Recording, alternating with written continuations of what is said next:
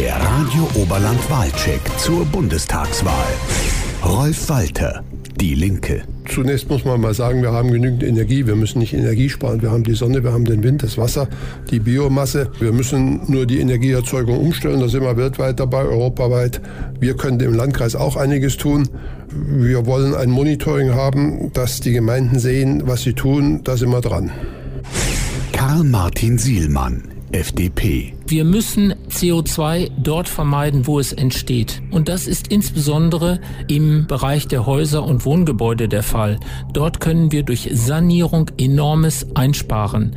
Was den Verkehr anbetrifft, so bin ich ganz entschieden dafür, dass wir die Schiene und den ÖPNV verbessern und attraktiver machen. Im Übrigen möchte ich, dass unser Wahlkreis Ausschlussgebiet für Windräder bleibt. Gerrit Hui, AfD. Wir wollen uns dem Klimawandel anpassen. Durch geeignete Pflanzen in Feld und Wald, durch Verbesserung der Flutschutzmaßnahmen und moderne Technologien grundlastfähiger Energieerzeugung, die uns wieder unabhängig von Stromimporten machen. Die mit extremen Kosten für den deutschen Bürger verbundene Energiewende halten wir nicht für sinnvoll, denn selbst wenn wir alles CO2 abschaffen, packt China es alle zwei Jahre wieder obendrauf. Wir wollen daher die CO2-Steuer wieder abschaffen, damit Autofahren, Heizen und Fleischessen bezahlbar bleibt.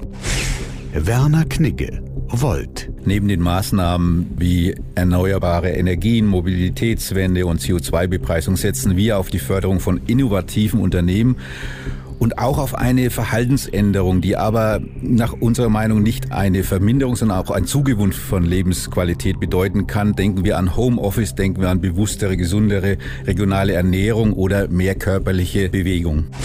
Julina Wessel, die Basis. Ich denke da an eine nachhaltige Umweltpolitik.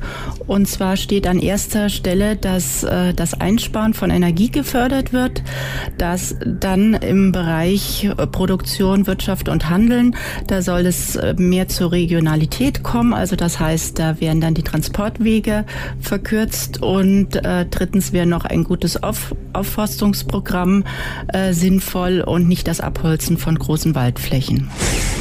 Trikarisell, parteifrei. Extremwetterlagen hat es schon immer gegeben. Darauf müssen wir vorbereitet sein. Hauptverursacher des Klimawandels sind Großkonzerne einiger weniger Industrien. Wir brauchen eine stärkere Förderung des ökologischen Handelns für Betriebe und Privatpersonen. Zum Beispiel naturschonend handelnde bäuerliche Betriebe wie in unserem Wahlkreis müssen finanziell stärker gefördert werden, statt EU-Subventionen an landwirtschaftliche Großbetriebe zu geben. Elisabeth Löwenburg-Ptschiczynski, Die Grünen. Wir erleben ja momentan Hochwasser, Sturzfluten, Hitzeglocken. Die Klimakrise ist da. Wir müssen dringend handeln. Die bisherige Regierung hat viel zu viel Zeit verloren. Gleichzeitig dürfen wir nicht Klimaneutralität gegen die Wirtschaft ausspielen. Wir fordern den schleunigsten Ausbau erneuerbarer Energien. Das heißt, auf jedes geeignete Dach eine staatlich geförderte Solaranlage, Windkraft überall, wo es Sinn macht und ein Ende der 10H-Regel oder Windkraftbremse in Bayern dringend. Sigrid Meyerhofer, SPD. Bei uns geht es in erster Linie darum, den öffentlichen Verkehr zu stärken, auszubauen hinsichtlich Netz, Takt und Schnelligkeit und das Ganze natürlich deutlich günstiger als bisher. Und es geht um die Reduzierung des motorisierten Individualverkehrs, indem beispielsweise auch die Flächen für Fußgänger und Fahrradfahrer ausgebaut werden. Arnold Günther Reuss, Freie Wähler. Für uns Freie Wähler hat der Ausbau der erneuerbaren Energien höchste Priorität. Eine regionale, dezentrale Energiewende mit einem Mix aus Wind, Wasser und Solar in Form von Bürgerkraftwerken muss konsequent umgesetzt werden. Dabei darf auch der Denkmalschutz dem Umweltschutz nicht im Wege stehen. Für den klimafreundlichen Umbau des Verkehrssektors kann die Wasserstoffmobilität ein wichtiger Baustein sein.